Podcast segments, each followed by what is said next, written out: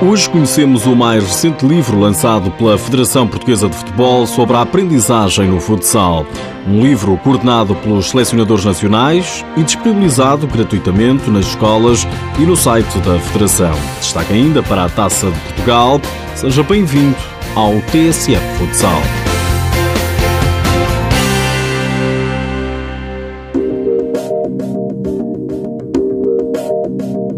O livro tem o título de Etapas de Formação, é gratuito, tem suporte de papel, mas também formato digital e vai estar disponível nas escolas e no site da Federação Portuguesa de Futebol.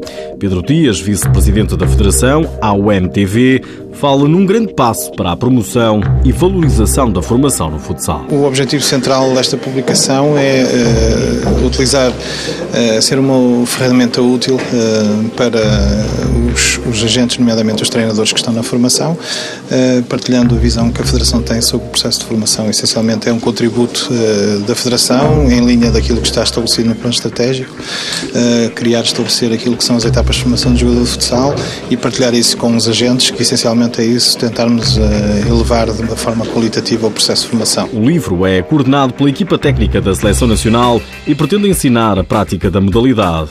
Resulta dos conhecimentos de Pedro Palas, José Luís Mendes e do selecionador principal, Jorge Brás. Uma reflexão sobre quais são os conteúdos mais importantes, se nos temos continuar a basear só nas idades cronológicas dos miúdos ou olhar mais para o nível de desempenho que eles, que eles apresentam e em função desse nível onde se encontram que o que é prioritário eh, em termos de treino, no fundo, dado, dado o reduzido volume de treino que sabemos que existe na formação no futsal. Portanto, o que, é, que é que é prioritário? Jorge Brás explica ainda que uma das ideias foi fomentar a aprendizagem do futsal no meio escolar. É fundamental, fundamental estar inserido num, no meio escolar, que já está ao nível do desporto escolar, mas depois qualificar essa prática que existe.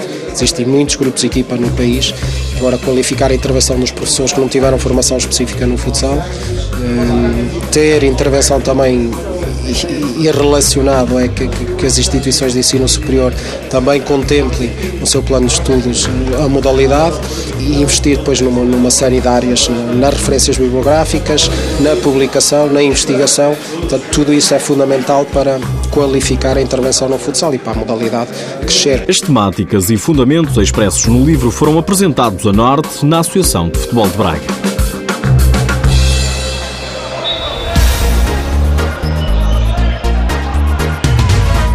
Este fim de semana jogam-se os quartos de final da Taça de Portugal.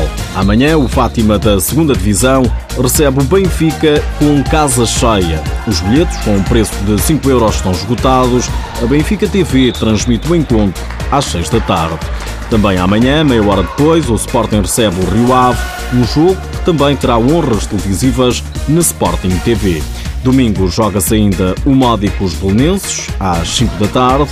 Às 6, o Borinhosa recebe o detentor do troféu, o Fundão. Nos últimos dias ficamos a saber que acabou a época para Paulinho.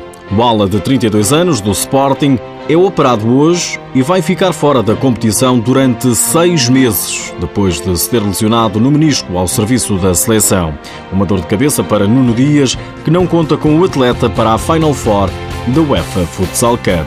Em dúvida também para a Final Four está Sérgio Lozano, jogador do Barcelona, adversário do Sporting, o atleta tem uma lesão muscular contraída ao serviço da seleção espanhola. No Unidos Pinheirense, João Vigário, segundo melhor marcador da Liga Sport Zone, e também Júnior e Tiago Monteiro renovaram com o clube os respectivos contratos por mais uma época. Por hoje é tudo, já sabe que o TSF Futsal está disponível em podcast e no blog futsal.tsf.pt. Deixo-lhe apenas mais esta. Sabia que o Corinthians do Brasil já tem novo treinador? A escolha recai em Fernando Ferretti.